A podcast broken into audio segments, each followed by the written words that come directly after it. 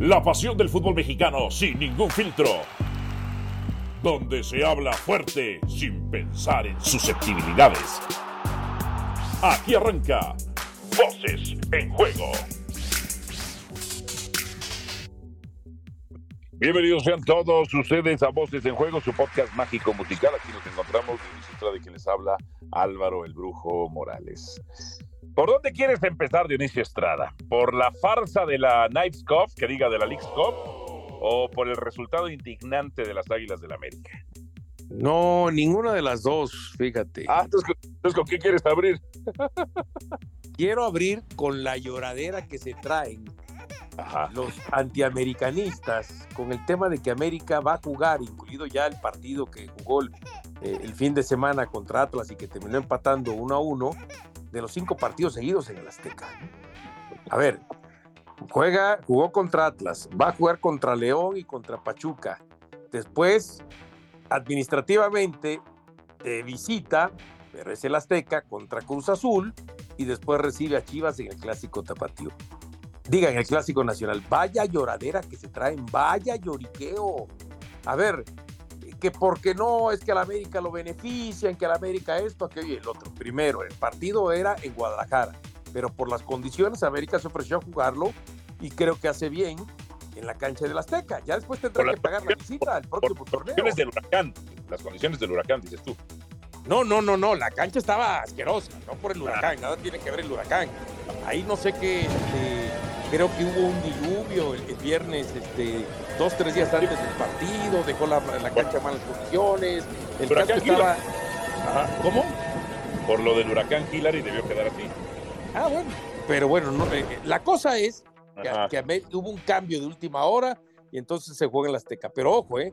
esa gente que hoy dice que la América va a jugar cinco partidos consecutivos, se les olvida que, por ejemplo, el próximo torneo, con el calendario que se va a mantener igual, quiero pensar, entonces tendrá que jugar América de visitante contra Atlas, contra León, contra Pachuca. Regresará a jugar a la Azteca contra Cruz Azul y saldrá a jugar contra Chivas. Es decir, que de los últimos, el próximo torneo, en esos cinco partidos, cuatro van a ser de visitante. A ver, pero y, además, fíjate, nada más termino. Además, cada equipo, por lo general, cada equipo en un torneo juega dos partidos seguidos de, local. Entonces, no, ¿por qué se hacen historias? ¿Por qué se inventan personajes, los matan, los reviven, con tal de echarle caca a la, América? Cuando nada tiene que ver eso. Porque mira, se pueden analizar los, calendarios y, los partidos. Tú no le puedes pedir nada al antiamericanismo, porque es el antiamericanismo es una bola de ignorantes, es una bola de mentirosos, es una bola de ficticios. Es una bola de manipuladores, es una bola de seres tendenciosos. Si han, han, inventado a lo largo de la historia que al América lo ayudaba el arbitraje, cuando yo les he demostrado con hechos claros cómo el América ha salido más perjudicado por el arbitraje. Pero claro, eh, eh, es como hablar con la pared, como hablar con la pared, ellos no entienden de razones. Hoy estaban diciendo que el gol del América ya había fuera de lugar y que no sé qué tantas cosas, en fin, tantas tonterías. A ver, las condiciones del estadio Jalisco eran terribles. ¿Por qué? Porque en el Pacífico, imagínate, yo tuve que volar de Canadá, se retrasó mi vuelo cuatro horas el viernes por el huracán, por el huracán que hay en, el Pacífico, en el Pacífico y el Pacífico estadounidense. Y que afecta evidentemente a toda la República, pues las condiciones del estadio no estaban buenas. Si quieren verlo de alguna otra manera, como que América se, obligó al Atlas porque Irarragori le debía algo a Azcarra, que lo vean como quieran, como se les dé la gana, como que se les dé, como se les dé absolutamente la gana, entre otras cosas. No los vas a cambiar, no piensan, no razonan. Son estúpidos, Dionisio. Oh, pero, pero la cosa, lo que no se vale es que su lloriqueo, su lloradera, ¿eh? la transmitan a gente que de pronto nada más lo escucha y dice, ah, sí es cierto, cinco partidos seguidos de, en el Azteca, aunque no necesariamente todos sean de local, ¿no? Porque administrativamente va a ser visitante. Entonces, lamentablemente esa gente también se deja llevar, se deja llevar por la corriente. Y en lugar de analizar las cosas y después digan, oye, pero el próximo torneo van a ser cuatro de visita, de cinco partidos. Porque lo más seguro es que el calendario se mantenga igual. Simplemente ya el próximo torneo, cuando arrancan, arrancan con el tema de este de que si hoy eres local, el próximo torneo vas a ser visitante, ¿no? Por los mismos rivales. Entonces, pero bueno, era eso, nada más, porque hay una lloradera entre las mesas de debate y entre las redes sociales, que América, que no sé qué, que aquel que el otro, pero no van más allá. Ven el arbolito. No, perdón, ven el arbusto, ni siquiera el árbol, y ya ni te digo el bosque. No, pues les pides demasiado, les pides demasiado. En donde no dicen nada y callan, por ejemplo. Se te anda cortando.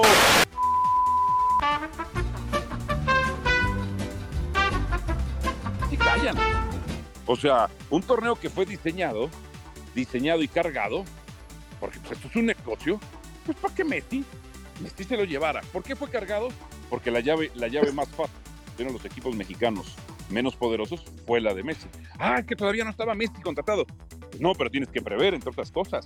Porque el clavadazo de José Martínez, la falta que se marca contra Cruz Azul, que no era eh, como Messi adelante al balón como parte de su cultura de la trampa, eh, muy propia de la cultura de la trampa del fútbol argentino, ya hablo del fútbol. O sea, ahí no habla. Y luego, increíblemente, Messi gana ese torneo que, pues a ver, no tiene ningún valor. No tiene ningún valor. Bueno, algún valor tiene el tema de que manda a los tres equipos este, estadounidenses que quedaron en los primeros tres lugares, ah. el Inter Miami como campeón, el otro, el eh, Nashville como finalista y después este Philadelphia Union como tercer lugar, a lo que es ya los octavos de final de la Copa de Campeones de CONCACAF, ¿no? Entonces, que si Monterrey ganaba, hubiera ido León. Ahora, entiendo lo que tú dices. Hubo momentos en que por alguna manera algún error terminó beneficiando al Inter Miami. Pero ojo, cuando enfrentan a Philadelphia Union, yo a Philadelphia Union no le vi la intensidad que mostró el sábado ante Monterrey. Al margen de que Monterrey haya enviado un cuadro prácticamente de suplentes en el arranque, eh, eh, o sea, en el 11 titular. Entonces, corriendo, jugando bien, presionando, atacando, siendo intenso en ese partido de semifinales, curiosamente, ¿verdad? Y en la final, a ver, en la final Nashville futbolísticamente fue mejor que, que Inter Miami. Lo que pasa es que Inter Miami tuvo dos cosas a su favor. Uno, pues la zona Messi que no supo proteger y que cayó un gol y el otro terminó otro disparo en el poste, pero sobre todo, a ver, Messi influyó con tendencias arbitrales o no, influyó para llevar a Miami hasta ahí. Pero el que terminó siendo la clave para que ganara el título se llama Callender. Callender, el portero que durante el trámite de los 90 minutos por lo menos sacó tres de gol a Nashville, dos sobre el final en dos cabezazos, y después en los penales atajó y todavía metió el gol, el penal prácticamente del triunfo.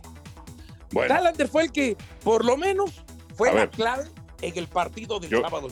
Yo te pregunto una cosa, ¿dónde estuvo Messi los 90 minutos? Porque si es tan glorioso, divino, majestuoso, ¿por qué no resolvió 90 minutos? Es ridículo. ¿Sabes cómo gana? Gana porque, a ver, además de lo que hace el arquero, porque el otro arquero falla un penal. Messi se consagra campeón de la League Cup porque el otro arquero falla un penal. Si no, ni se consagraba. ¿Dónde estuvo los 90 minutos? Sí, bueno, a ver, Messi, eh, te, reitero, a lo mejor, y fíjate, te voy a decir una cosa, leyendo una estadística, pese a todo, aunque los números fueron bajos, fue el primero en todo en su equipo, en número de participación, en buscar oportunidades de gol y lo que tú quieras. Estaba yo leyendo esa estadística, porque por lo menos visualmente la percepción que a mí me, me dejó fue que, no, el partido más flojo de Messi, el, el menos participativo, dándole crédito a la marca de, Nashville, por ejemplo, los jugadores que lo iban a marcar, sobre todo Godoy, pero, pero a ver, apareció en el gol, en la zona Messi, con un golazo, un golazo. Y después, por poco clava el gol de la victoria en ese disparo al poste. Pero no lo y después le pone un pase, si no mal recuerdo, es que le pone el pase a Campana que después no aproveche y que termine estrellando ahí en el poste, ¿no? O sea, eh, pero a ver, Messi no es un jugador en esta liga que lo vayamos a ver, vayamos a ver los 90 minutos, pero es un jugador que cuando aparece te puede definir. Pues sí, pero contra esta clase de equipos. sí, bueno, está bien, con esta clase de equipos que también los equipos mexicanos o por flojos, o por desinterés, o por cuestiones deportivas, o por cuestiones antideportivas o extracancha, ¿eh? terminaron perdiendo. Hablando de la flojera de esos equipos, no, ¿qué te pareció el asqueroso empate? El sagrado americanismo está muy molesto. ¿Qué te pareció el asqueroso empate del América contra el Atlas? Mira, la verdad es que hubo un momento en que yo pensé que América lo perdía. ¿eh? Porque eh, hubo momentos en que el Atlas lo superó. ¿Y sabes qué fue lo más eh, eh, lo que más me llamó la atención? Que Atlas no permitió darle salida al América con balón dominado, salida clara. Iban y marcaban a los receptores, los posibles receptores, y hasta el volante central que regresaba, ya sea Jonathan Dos Santos o Richard Sánchez, para dar salida, también lo tenía marcado y entonces obligaban a la América al pelotazo y el pelotazo y el pelotazo y el pelotazo. Quiñones muy bien marcado. O sea, futbolísticamente América en partes del primer tiempo y hacia el final del segundo tiempo fue superado, pero sobre todo eh, eh, daba la impresión que el Atlas sobre el final, con una defensa que dejaba unos espacios y unas avenidas tremendas y que de pronto se defendía quién sabe cómo y lograba sacar la pelota, pues no le cayó el segundo gol. O sea, las sensaciones de América que había mostrado en aquel último partido ante Puebla y en aquel primer partido ante el San Luis, nada mm. que ver con lo que hemos visto en estos últimos partidos. O sea, América tiene que mejorar mucho, tanto en defensa como en la transición de la pelota defensa-ataque. Ya ni se diga en ataque. Quiñones ayer muy participativo, pero la verdad, nada claro y prácticamente nada diferencial, a excepción de del gol que contribuye con ese taconazo y que lo llega a meter Brian Rodríguez. Mira, vi una jugada también que me parece que es sinónimo de algo. No sé si la viste tú, Brian Rodríguez y la Jun ya no entendiéndose en una transición. En donde ya, ya uno no hace el esfuerzo por, por hacer la, la pasada, seguir la jugada. Brian Rodríguez. la Jun. La Jun que se había adelantado, Brian que había recibido como dos o tres por lo menos, este, no faltas, pero sí eh, patadas y que el árbitro nunca se la marcó y cuando Brian se la quiso ceder, la Jun ya no, ya no regresó. Exacto, exacto. Yo no sé si eso es sinónimo de problemas, pero no lo dudaría. Brian se quiere largar de la América, circunstancialmente está siendo titular. Pero ojo, eh, yo creo eh. que el partido de ayer fue de lo, después de Kevin Álvarez, de lo más rescatable que tuvo América. ¿eh? no digo que no, y también lo de la Jun, pues me, denota hartazgo, ¿no? No, no, no. A mí, a mí lo que me extraña es el cambio de, de, de, ¿Por qué sacas a Kevin Álvarez, que estaba siendo tu mejor elemento, incorporándose al frente por esa zona de la derecha? Yo no lo vi cansado, no lo vi que estuviera golpeado, y, sacas a, y saca a Kevin Álvarez para meter a la Jun. Eso me llamó más poderosamente la atención. A ver, pero, pero a ver, ¿te llama realmente poderosa la atención? Porque desde el partido contra Juárez ya era un problema, de, los cambios. Desde la fecha 1, claro, los cambios que me llama la atención porque, porque, a ver, ¿no aprendiste de esas lecciones? Bueno, está bueno. Pues no, no aprendió. Por cierto, por cierto, nada más antes de, de, que terminemos, este Alvarito, a ver, Chivas sigue invicto. Juárez no pudo hacer la tarea completa en casa. Y Cruz Azul, que se pensaba que podía, pues sí, se cansó de fallar, igual que se cansó de fallar con el Tuca. Porque yo escuchaba en la transmisión, no, es que este Cruz Azul, la diferencia es que ahora sí generó. No, no, no. El gran problema que siempre tuvo el Tuca es quién la metiera. El gran problema ante el Inter de Miami es quién la metiera. Entonces, no me vengan ahora a decir que hubo una gran mejoría en ese sentido. Mm.